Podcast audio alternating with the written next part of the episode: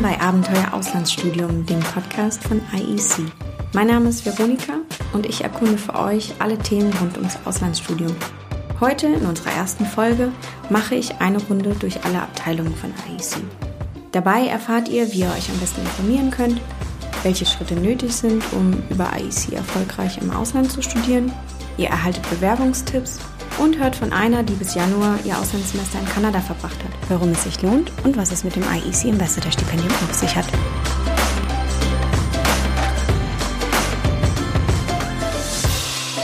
Ich sitze jetzt hier mit Theresa, Eventmanagerin bei IEC. Hallo. Hallo Theresa.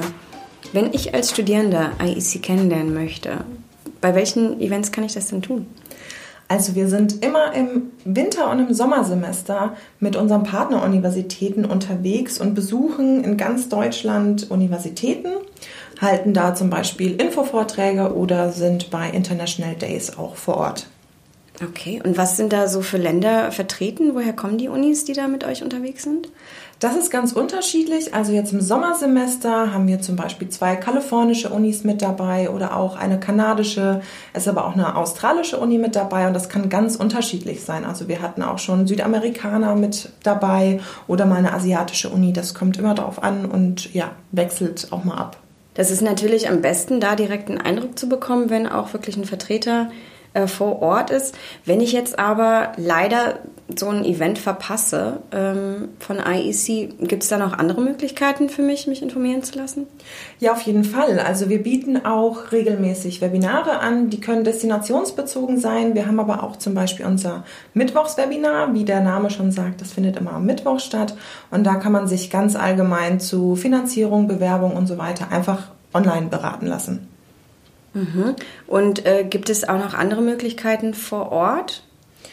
Hier in Berlin bieten wir zum Beispiel noch zusätzlich jeden Donnerstag unsere Inforunde an. Da kann man einfach zu uns ins Büro kommen. Natürlich sollte man sich auch da vorher anmelden auf unserer Website. Und ganz neu am 25. Mai findet unsere erste Study Abroad Fair statt. Die ist deswegen so super, weil da Alumni, die bereits mit IEC im Ausland waren, ähm, vor Ort sein werden, die dann Studenten beraten, die noch ins Ausland gehen wollen. Und da freue ich mich äh, auf jeden Fall sehr drauf.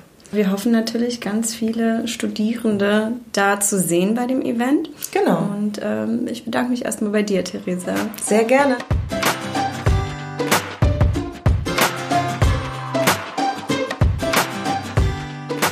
Wenn man IEC nicht bei einem, einem der zahlreichen Events kennenlernen kann, gibt es natürlich noch viele andere Möglichkeiten. Äh, jetzt sitze ich hier mit dem Head of Online Marketing und oh Wunder, sie heißt auch Theresa. Hm. Hallo. Hallo Theresa. Äh, Theresa ist seit 2015 mit dabei, kennt IEC also schon eine ganze Weile. Ähm, wie ist das denn? Wie kann ich äh, mich informieren online? Was gibt es denn da alles für Möglichkeiten? Ja, also ähm, erstmal sind wir natürlich in den sozialen Medien vertreten. Ähm, unser Instagram-Account wird gerade ziemlich äh, von uns ausgebaut, weil es uns einfach echt viel Spaß macht und wir gemerkt haben, dass ähm, dort viele Studierenden unterwegs sind. Und ähm, auf Facebook sind wir weiterhin ziemlich aktiv. Ähm, Twittern tun wir auch ein bisschen. Und am wichtigsten ist natürlich unsere IEC-Website www.ieconline.de. Da gibt es eigentlich die meisten Infos. Okay, und wie finde ich mich da zurecht? Das ist ja schon sehr umfangreich, das ganze Thema. Ne? Es gibt mhm. verschiedenste Länder, äh, super viele Unis. Äh, wie finde ich mich da zurecht? Ja, genau. Unsere Website ist sehr komplex, denn das Thema ist in der Tat wirklich ziemlich groß. Wir haben es aber versucht, ähm, gut zu strukturieren. Das ist auch so eine Hauptaufgabe bei uns im Online-Marketing ähm, die Informationen auf der Webseite gut findbar zu machen und auch in der Google-Suche. Und ähm, genau, wenn man dann auf unsere Website kommt, empfehle ich zuerst die Uni- und Programmsuche wo man anhand der verschiedenen Kriterien, die einem wichtig sind, zum Beispiel ähm, das Land, in dem man studieren will oder das Studienprogramm, also soll es ein ganzer Master im Ausland sein oder das Auslandssemester im Bachelor, ähm, oder Master und ähm, das Studienfach natürlich oder auch nur der, der Fachbereich, der Sprachnachweis, den man erbringen muss und auch die Auslands-BAföG-Förderungshöhe, also zu wie viel Prozent äh, man die Studiengebühren im Auslandssemester mit dem Auslands-BAföG finanzieren könnte. Ja, und wenn man das alles einfügt in die Suche, dann werden die Ergebnisse ziemlich gut eingegrenzt und dann kann man schon einen ganz guten Überblick bekommen über die Unis, die für einen in Frage kommen. Und dann ähm, kann man sich äh, anfangen, genauer zu informieren über die einzelnen Unis. Das ist ja erstmal ein Informationsservice, der angeboten wird. Wird es denn dann irgendwann für mich als Studierende verbindlich mit IEC? Kommen da irgendwelche Kosten auf mich zu? Äh, wie sieht das eigentlich aus von, von dem finanziellen Aspekt? Hm, nee, bei uns ist alles komplett kostenlos. Also ähm, IEC wird ähm, von den ausländischen Universitäten ähm, finanziert und für die Studierenden hier in Deutschland ist alles kostenlos. Da gibt es keine versteckten Kosten. Es ist auch zum, zu keinem Zeitpunkt verbindlich. Es sei denn, wenn nachher dann das Studienplatzangebot kommt und man die Studiengebühren überweist, dann ist es schon ziemlich verbindlich. Dann sollte man sich im Vorfeld schon klar sein, dass man das wirklich machen will. Mhm. Genau, aber bis dahin braucht man, kann man jederzeit auch sagen, ähm, ich habe zum Beispiel eine Zusage für Erasmus bekommen Okay. Und also Kostenfaktor sind dann tatsächlich die Studiengebühren und auch die Lebenshaltungskosten im Ausland. Gibt es denn da irgendwelche Möglichkeiten, ähm, Stipendien zu bekommen? Äh, bieten die Unis was an? Bietet IEC was an? Was ist denn da möglich? Ja, also ähm, was wir viel machen auf unserer Webseite ist, ähm, aktuelle Nachrichten zu verfassen und ähm, Stipendienseiten anzulegen und natürlich auch ähm, in den sozialen Medien dazu zu informieren dass ähm, Universitäten manchmal Stipendien ausschreiben, also vor allem im ähm, Full-Degree-Bereich, also ganze Bachelor oder ganze Master im Ausland, findet man sehr oft Stipendien, vor allen Dingen in Australien zum Beispiel. Aber auch für das Auslandssemester gibt es ab und zu ähm, Stipendien oder zumindest Vergünstigungen ähm, oder dass man zum Beispiel mit IC ähm, die Bewerbungsgebühr zumindest spart. Und selbst schreiben wir auch auf jeden Fall Stipendien aus und das sind die IC Ambassador Stipendien. Und ähm, genau, da können sich Studierende für bewerben, die gerne bloggen, die gerne in den sozialen Medien unterwegs sind und dafür bekommen sie dann 1000 Euro, wenn sie quasi aus dem Auslandssemester live bloggen für uns. Okay, das klingt ja super. Äh, Gibt es da ein Stipendium ähm, pro Semester oder machen da alle Unis mit? Wie läuft das ab? Da machen unterschiedliche Unis mit. Ähm, meistens wechseln die pro Jahr.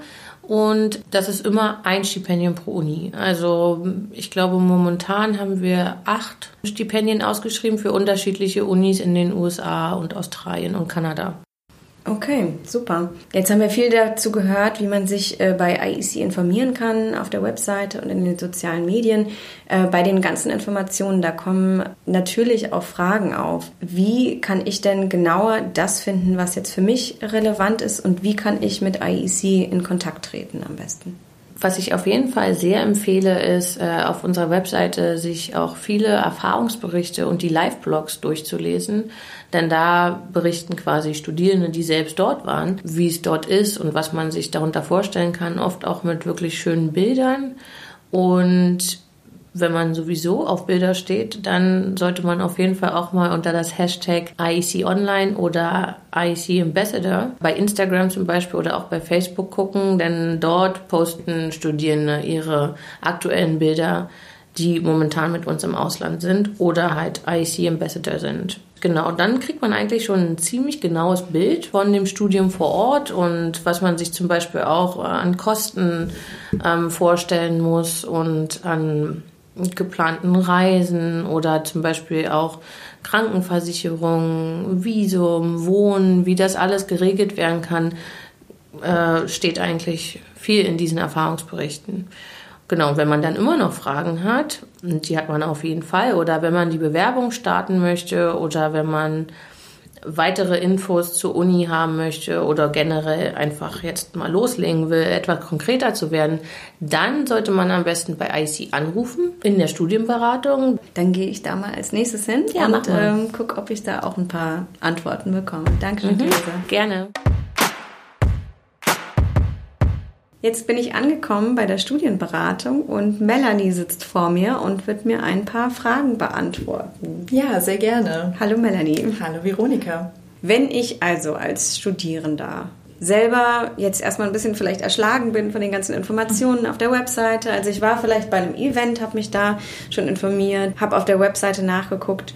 Es bleiben aber irgendwie immer noch ein paar Fragen. Da kann ich mich dann an euch wenden, richtig? Mhm, na klar, sehr gerne. Du kannst gerne entweder bei uns anrufen von Montag bis Freitag zwischen 10 und 18 Uhr und mit uns dein Auslandsvorhaben gerne besprechen. Was sind da so für typische Fragen, die dann auftauchen mhm. äh, in der Beratung? Du wirst ja mit ganz vielen verschiedenen Studierenden zu tun haben. Ja, ähm, natürlich erstmal ähm, fragen die Studierenden häufig, welche Länder überhaupt möglich sind, wo man welche Programme belegen kann, also im Auslandssemester, auf Bachelor- oder Masterniveau, was so der beste Fit, sage ich jetzt mal, für das eigene Studium sein könnte, wenn man da noch nicht so sich groß informiert hat vorher. Aber dann auch schon ein bisschen spezifischer ähm, zur Kurswahl kriegen wir häufig Fragen und auch zur Anerkennung von Kursen, wo wir dann zum Beispiel immer schon darauf verweisen müssen, dass man die ganze Anerkennung der Kurse immer mit der eigenen Heimatuni absprechen muss. Da können wir wenig machen, das ist immer Sache der Heimatuni. Ne. Ist das denn kompliziert, erfahrungsgemäß? Nein, eigentlich nicht. Eigentlich ähm, ist es da ähm, immer Sache ähm, des Studiengangskoordinators hier ähm, im eigenen Studium in Deutschland, sich mit einem vielleicht kurz eine halbe Stunde hinzusetzen, das Vorhaben zu besprechen und zu gucken, welche Kurse man machen kann. Ist in der Regel alles nicht so schwierig und häufig hat man da einen Ansprechpartner an seiner Uni. Und äh, wie einfach kommt man dann auch in die Kurse rein äh, an der ausländischen Uni? Weil das könnte ja vielleicht auch ein hm. Problem sein, oder? Ja, das hängt sehr vom Land ab, in das man gehen möchte. Also in den USA ist es zum Beispiel so, dass man vorab eher nicht erfährt sicher, welche Kurse man belegen kann, sondern das erst einschreiben kann, wenn man vor Ort ist. Das sollte man vorher bedenken, dass man da im Vorfeld keine Kurssicherheit hat, sondern erst vor Ort ähm, wirklich eingeschrieben wird in die Kurse. Anders ist es zum Beispiel in Australien. Da hat man ähm, quasi eine Vorabbestätigung und ähm, wird mit Annahme ähm, des Studienplatzes schon darüber informiert, ob man die Kurse, die man vorab gewählt hat, bekommt oder nicht. Und was sind noch so häufige Fragen? Was sind so die Issues, die Studierende umtreibt? Mhm. Ähm, natürlich eine wichtige ähm, Frage, gerade als Freemover, ist immer die Finanzierung. Da haben wir auf unserer Website super, super viele Informationen, auch zum BAföG zum Beispiel, zu anderen Fördermöglichkeiten das ist häufig natürlich ein Anliegen der Studis, da informiert zu werden. Wie gesagt, gerne auf den äh, Webseiten gucken oder ansonsten da auch uns gerne nochmal ansprechen. Aber sagen wir auch gerne vorher schon dazu, zum Beispiel zum BAföG dürfen wir nur so ein bisschen allgemein beraten und müssen dann immer auf das jeweilige Studierenwerk verweisen. Und was dann Studis häufig auch noch ähm, vorher schon sehr beschäftigt, verständlicherweise, ist die Wohnsituation vor Ort. Also wie man das alles macht, müssen wir dann häufig ähm, sagen, ja, das ist der nächste Schritt, erstmal ähm, Studienplan Platz ähm, finden und dann häufig ähm, vor Ort entweder ähm, sich eine Wohnung suchen, was ähm, häufig nicht so kompliziert ist, wie man sich das vielleicht vorher denkt. Häufig, ähm, gerade zum Beispiel in Kalifornien, in den USA, sind die ähm, Wohnungsmärkte sehr schnelllebig. Man kriegt in der Regel schnell dort ein Zimmer, weil Studis die Zimmer loswerden müssen, die auch nur für ein Semester beispielsweise da waren. Ist also häufig nicht so schwierig. An vielen Unis kann man sich aber zum Beispiel auch fürs Wohnen vor Ort direkt bewerben, also für einen Wohnheimplatz. Hm, klingt ein bisschen einfacher als in so Unistädten in Deutschland. Deutschland. Ja, auf jeden Fall. Das ist ähm, natürlich auch mit ein Grund, warum die Studis häufig Angst und ein bisschen Sorge haben, wie das so da läuft, ähm, ist aber häufig wirklich nicht so kompliziert, wie man meint. Okay. Und was wären dann so meine nächsten Schritte als Studierender, mhm. wenn ich mich jetzt bei euch informiert habe? Mhm. Jetzt habe ich dann vielleicht gerade mal mit dir telefoniert. Mir ist jetzt schon einiges klarer geworden. Mhm. Was steht dann an? Ja, also es ist dann schon mal gut, wenn man seine ähm, Auswahl, sage ich jetzt mal so, auf zwei bis drei Unis beschränkt, die für einen in Frage kommen. Ähm, dann schon mal sich auch informiert über die Kurse, die man unter Umständen belegen möchte. Das geht in der Regel auf den Webseiten der Unis selbst im Ausland. Die nutzen wir auch für die Beratung. Und ähm, dann, wie schon erwähnt, gerne auch schon Kurse absprechen mit der eigenen Uni, sofern man was einbringen möchte. Ja, und ähm, ganz wichtig, die Finanzierung sollte möglichst früh geklärt werden. Also entweder sich informieren, wie es aussieht mit dem BAföG oder nach anderweitigen Finanzierungsoptionen gucken. Und dann, wenn das alles steht, kann man ähm, sehr gerne mit uns die nächsten Schritte angehen, also die konkreten Bewerbungsunterlagen. Okay. Und ist das dann auch in deinem Bereich? Hast du dann damit mhm. weiter zu tun? Oder? Nein. Also wir beraten, so bis, bis die Bewerbungsunterlagen anstehen. Die sollten dann per Post alle an uns geschickt werden. Und dann ähm, ist das nächste Team dran, sozusagen die Bewerbungsbetreuung. Die Kolleginnen vom Enrollment kümmern sich dann um die fertigen Bewerbungsunterlagen. Okay, dann ist das wohl meine nächste Station, um noch die letzten Fragen zu klären. Vielen genau. Dank, Melanie. Gerne doch.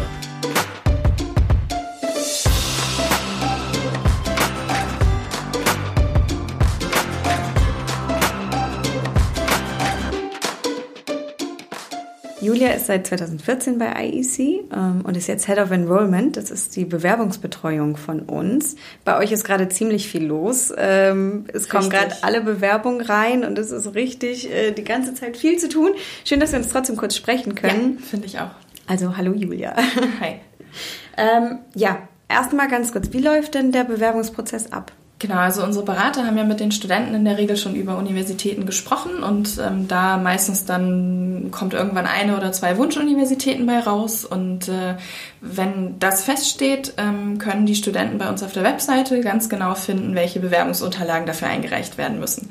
Und die laden dann die Bewerbungsunterlagen runter, füllen die aus, suchen sich nochmal vielleicht Notnachweis ähm, dazu. Und wenn alles da ist, wird es per Post an IEC geschickt, hier bei uns ins Büro nach Berlin, weil wir die Unterlagen dann für die Unis prüfen müssen und sagen müssen, wir haben die alle einmal gesehen und reichen die dann für die Studenten bei den Unis ein. Das heißt, keiner muss sich jetzt mit Online-Systemen rumschlagen, sondern das machen wir alles für die Bewerber und nehmen denen da die Arbeit ab. Und das dauert dann bei Auslandssemestern meistens so vier bis sechs Wochen, bis dann die Universität eine Entscheidung getroffen hat, uns die mitteilt und wir den Studenten die dann weiterleiten und denen dann auch Hinweise und Tipps zu den nächsten Schritten geben, also was dann an Planung noch nach einem Studienplatzangebot kommt. Okay. Und was sind da so die Unterschiede von Land zu Land und zwischen den einzelnen Universitäten? Also vieles ist ähnlich. Es ist in der Regel immer ein Bewerbungsdokument für eine spezielle Uni notwendig und die meisten Universitäten wollen zum Beispiel auch eine Reisepasskopie sehen, also dass der Student ähm, das Land verlassen darf und ähm, ist oftmals auch für einen Visumsantrag dann wichtig. Ähm, Unterschiede können sein, dass zum Beispiel die USA ähm, das sogenannte Finanzdokument oder den Finanznachweis fordert. Das heißt, die möchten schon einmal schwarz auf weiß sehen, ob ein Student oder ein Bewerber in der Lage ist, sich den Auslandsaufenthalt zu leisten. Ein Dokument, was für Australien sehr typisch ist, wäre jetzt zum Beispiel im Sprachnachweis, ähm, dass man da ein Abiturzeugnis nehmen kann. Also auch für mhm. Bewerber, die zum Beispiel vielleicht schon im Master sind, ähm, dass man da dann nochmal wieder in seinen Unterlagen kramen muss und sagt, ach, wenn ich im Abitur so und so viele Punkte hatte, dann kann ich das auch als Sprachnachweis verwenden. Das klingt ja ziemlich praktisch. Genau. Was sind denn da so häufige Fehlerquellen? Auf was muss ich da als Studierender besonders achten? Also wichtig ist für uns, dass wirklich alle Unterlagen, die bei uns bei einer Uni für die Bewerbungsart, also zum Beispiel ein Auslandssemester im Bachelor, aufgelistet sind, dass die wirklich in der Bewerbung dabei sind. Also dass nicht ein Dokument irgendwie ähm, vergessen wird oder ähm, man gerade irgendwie vielleicht nicht weiß, wo zum Beispiel eben das Abitur liegt und man es dann lieber unter den Tisch fallen lässt, sondern wir brauchen wirklich alles, was da drauf steht. Und ähm, auch bitte so vollständig ausfüllen wie möglich. Unterschriften sind auch wichtig. Also überall da, wo jemand unterschreiben muss, sollte diese Unterschrift im Original sein. Hast du noch irgendwie einen abschließenden Tipp für Bewerber? Ja, ähm, achtet auf Bewerbungsfristen. Also sobald wir die von den Universitäten mitgeteilt bekommen, schreiben wir die bei uns auf die Webseite. Die findet man dann bei der jeweiligen Uni bei den Semesterzeiten mit angegeben. Wenn wir noch keine fixen wissen, aber so eine ungefähre Ahnung, geben wir empfohlene Bewerbungsfristen ab. Also bis wann wir raten würden, die Unterlagen einzureichen. Und ein zweiter Tipp auch von mir, ähm, verzichtet auf schöne Schmuckmappen, Klarsichthüllen, Tacker, Heftklammern. Also alles, was die Unterlagen irgendwie eigentlich schön macht, aber zusammenhält, mhm. ist für uns nicht relevant. Also wir geben diese, diese Schmuckmappen nicht weiter, genau, die landen bei uns alle in der großen Kiste. Ähm, aber also, wenn ihr das mit einer Büroklammer zusammenheftet, ist vollkommen ausreichend. Okay, super. Also auf Details achten, selber alles äh, gut ausfüllen, unterschreiben, ähm, auf die Echtheit der Dokumente achten und auch auf die Gültigkeit zum Beispiel vom Pass und dann einfach schnörkellos bei uns einreichen, dann freuen wir uns. Und ich habe noch einen letzten Tipp. Und zwar bei manchen unserer Uni steht auch dabei, wenn Originale an uns geschickt werden, müssen die vor Ort später nochmal vorgezeigt werden. Wenn das der Fall ist und ihr uns ein echtes Dokument schickt, was ihr nicht nochmal habt, legt uns schon mal einen frankierten und adressierten Rückumschlag mit in den Brief und dann können wir euch das nach der Bearbeitung der Unterlagen per Post wieder zurückschicken. Okay, super. Dankeschön, Julia. Gerne.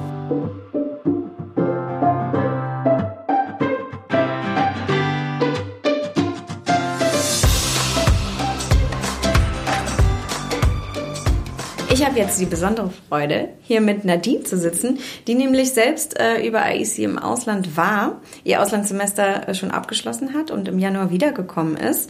Äh, Nadine arbeitet jetzt als Werkstudentin bei uns im Marketing und ähm, hat ihr Semester an der University of Victoria auf Vancouver Island in Kanada verbracht. Hallo Nadine. Hallo. Ich komme gerade von Julia aus dem Enrollment-Team und habe gerade äh, noch so die letzten Fragen zum Bewerbungsprozess klären können.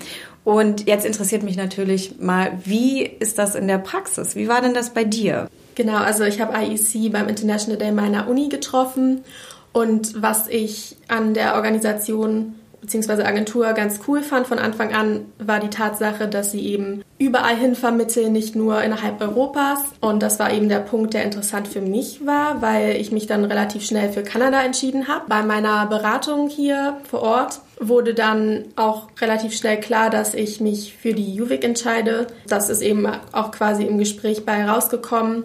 Und was waren denn da so die Faktoren? Also warum Kanada und warum die University of Victoria?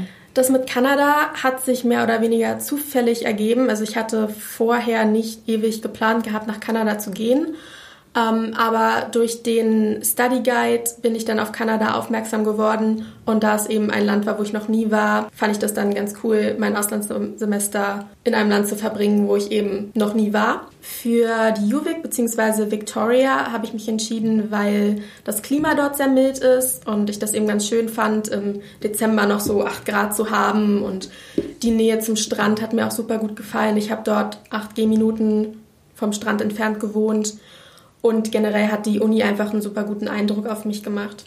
Es ist ja schon eine umfangreiche Bewerbung, äh, die nötig ist für so ein Auslandssemester. Hattest du da schnell alle Sachen zusammen oder was war da kompliziert?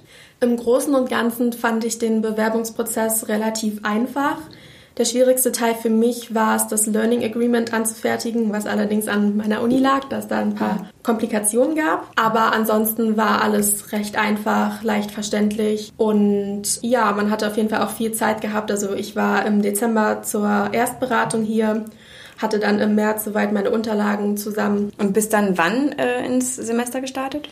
Ich bin im September ins Semester gestartet und hatte auch, glaube ich, vier Wochen, vier, fünf Wochen, nachdem ich meine Bewerbung eingereicht habe, schon die Zusage bekommen. Ah, perfekt. Also weiß man auch schon direkt, ob das dann klappt oder nicht. Ja, genau. Bei dir war das erfolgreich. Und wie war dann dein Auslandssemester?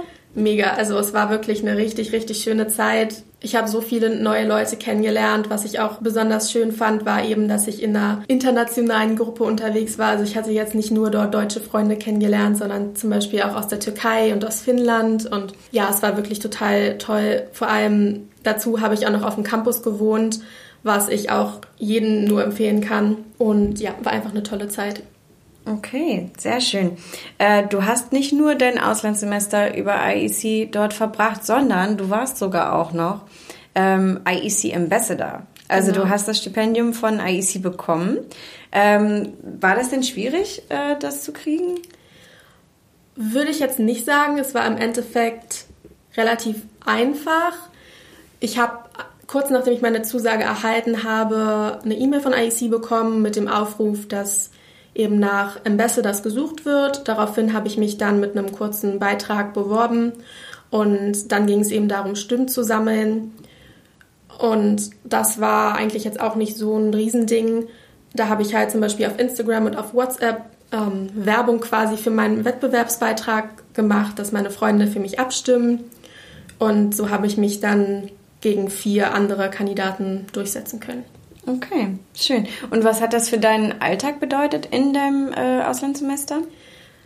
Also im Endeffekt war es, finde ich, schon recht wenig Aufwand, da zum Beispiel den Instagram-Part, also das regelmäßige Posten von Fotos, das ist eine Sache, die ich sowieso gemacht hätte.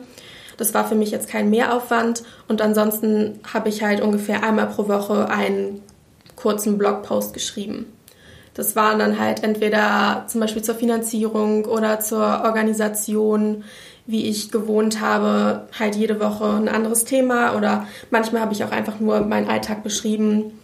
Und ja, also ich hatte da vorher auch keine Erfahrungen mit, aber es hat mir Spaß gemacht und im Endeffekt hat es jetzt auch nicht so super viel Zeit gefressen. Klingt, als hättest du dein Auslandssemester echt genossen. Und als Ambassador konntest du ja dann sogar noch anderen Studierenden Informationen geben und Eindrücke vermitteln. Würdest du das alles nochmal machen? Definitiv. Also das Auslandssemester sowieso, aber auch das Ambassador-Stipendium würde ich nochmal annehmen, weil es war auch für mich irgendwie so eine Art kleines Tagebuch, weil ich dadurch auch immer noch ganz gut Revue passieren konnte, was ich alles so erlebt habe. Und für später ist es natürlich auch schön, das eben nochmal so verschriftlicht zu haben, woran man sich vielleicht in fünf Jahren nicht mehr so erinnern kann. Hat mir auf jeden Fall Spaß gemacht und ich würde es wieder machen. Und das Taschengeld von 1000 Euro für das äh, ganze Semester ist dann natürlich auch nochmal ein Grund mehr, genau, sich dann den, den Aufwand zu machen. Und äh, ja, super. Dankeschön, Nadine. Danke.